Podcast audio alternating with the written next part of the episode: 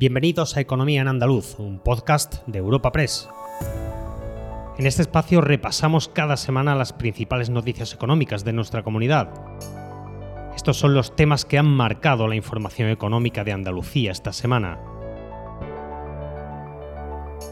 La innovación llenará el podcast de esta semana. El agroalimentario, el turismo e incluso la búsqueda de empleo son algunas de las actividades que más están avanzando de la mano de las nuevas tecnologías.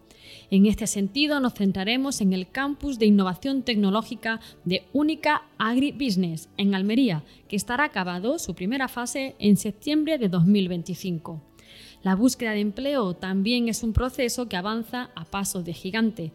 En este caso, el SAE ofrecerá orientación con gafas de realidad virtual. Y para finalizar, Andalucía busca ser referente en el turismo inteligente ese que está basado en datos y métricas para ser más sostenible. Espacio patrocinado por la Asociación de Trabajadores Autónomos ATA. Tal y como le hemos contado esta semana en Europa Press, Única Group ha iniciado en Almería las obras de su complejo de innovación, cuya primera fase se prevé esté acabada para septiembre de 2025. Así ya se ha colocado la primera piedra de un proyecto que promueven 16 cooperativas con una inversión de 20 millones de euros. Se trata de varios proyectos autónomos y articulados modularmente sobre un espacio de 6 hectáreas en el Parque Científico Tecnológico de Almería, Así este complejo contará de un laboratorio comercial, un simulador de supermercado, una escuela de agricultores, un vivero, incubadoras de start-up y áreas de colaboración con entidades y empresas. Juanma Moreno, presidente de la Junta, acudió a Almería para este acto. Eh, este proyecto será un complejo innovador que sus promotores están gestando y lo, lo están gestando con muchísimo mimo. En él se busca la colaboración de instituciones, también de las propias universidades, como no puede ser menos, y de todo el entorno del conocimiento que tenemos a nuestro entorno. Y lo hacemos además por una iniciativa de enorme potencial para la industria agroalimentaria, no solamente de Almería. Y es algo que quiero recalcar. Esto es para toda la industria agroalimentaria de Andalucía.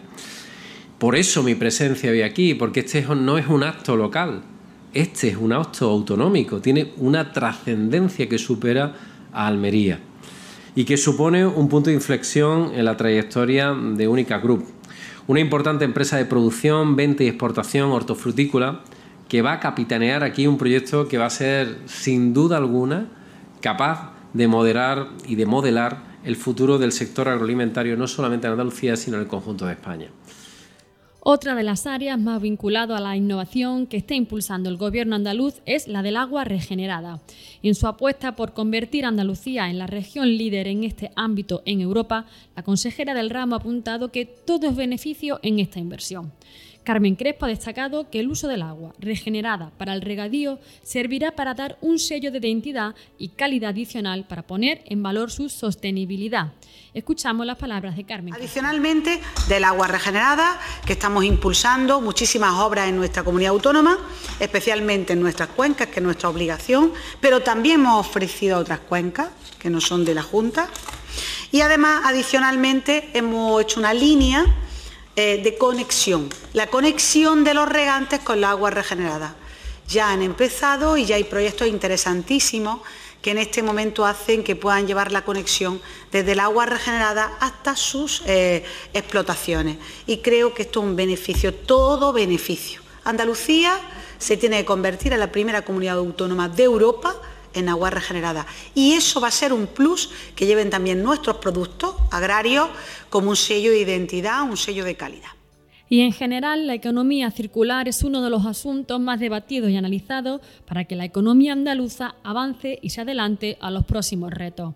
Con este objetivo se celebró en Sevilla esta semana la primera jornada de economía circular de la industria andaluza. Para la industria, la economía circular proporciona nuevas herramientas para reducir drásticamente las emisiones de CO2 y estallan el ADN de las empresas. Antonio Romero, presidente de la Asociación de Grandes Industrias del Campo de Gibraltar, lo expresaba así a los medios. También hay otra pata de sostenibilidad que es la eh, sostenibilidad social. Y otra tercera pata y muy importante es la sostenibilidad económica. Entonces, para que haya sostenibilidad medioambiental y social, tiene que haber primero sostenibilidad económica. Las empresas tienen que ser sostenibles económicamente, porque de lo contrario no vale para nada todo lo que se está trabajando.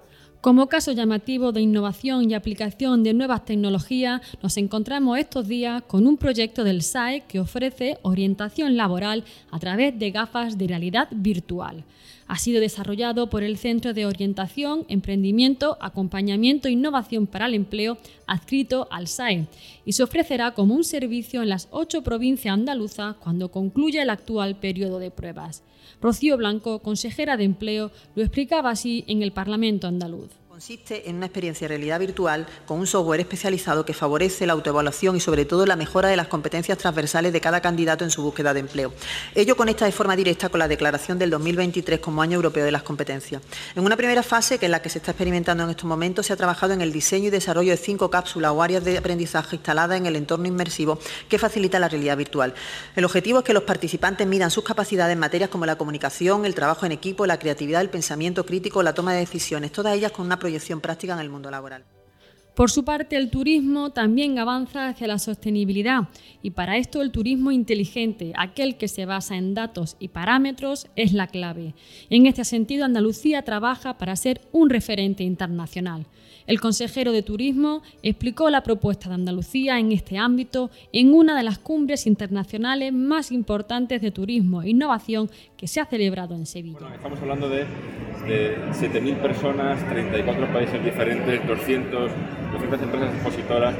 Eh, es, la cuarta edición de, de una muestra que ya está consolidada y que tiene mucho que ver con la estrategia que tenemos tanto en Sevilla como en Andalucía en relación con la, con la sostenibilidad, la innovación y la tecnología como elementos principales de lo que debe ser la, la propuesta estratégica que hacemos desde los destinos. Eh, y para cerrar el repaso económico semanal, cambiamos de asunto y escuchamos a la organización agraria COA ha denunciado que el Gobierno central no concreta el mecanismo que evita la volatilidad de los precios del aceite de oliva, uno de los sectores agrícolas más importantes en Andalucía. Dos años llevan, dice, sin explicar en qué casos se activa automáticamente el mecanismo que permite la retirada temporal del aceite de oliva de manera obligatoria para lograr una estabilidad de los precios. Les habla Ana Marchal, redactora de Economía en Europa Press Andalucía, y escuchamos sobre este asunto a Juan Luis Ávila de COA. El Ministerio de Agricultura aprobó hace dos años, a petición de COA, la medida de autorregulación para el sector del aceite de oliva. Es una medida que al final lo que permite es que estos dientes de sierra que hemos vivido en el precio del aceite de oliva no sucedan a futuro. Que podamos tener un precio del aceite de oliva en origen sensato, que cubra los costes de producción, y un precio en destino que lo puedan asumir eh, los consumidores y que puedan seguir consumiendo aceite de oliva, que no solamente es un alimento, sino que es una fuente de salud. Eso se lo hemos pedido al Ministerio de Agricultura en la última reunión que mantuvimos ayer con ellos, que ese mecanismo se tiene que poner en marcha ya y que necesitamos que ese mecanismo sea una realidad. Y para eso necesitamos concretar con todo el sector las cifras para que ese mecanismo se pueda poner en marcha en cuanto tengamos la siguiente gran cosecha. Recuerda que puedes encontrar estas y otras muchas noticias económicas en la sección Andalucía en nuestra web europapress.es. Puedes suscribirte a este programa y al resto de podcast de Europa Press a través de Spotify, Apple Podcast, Evox o Google Podcast.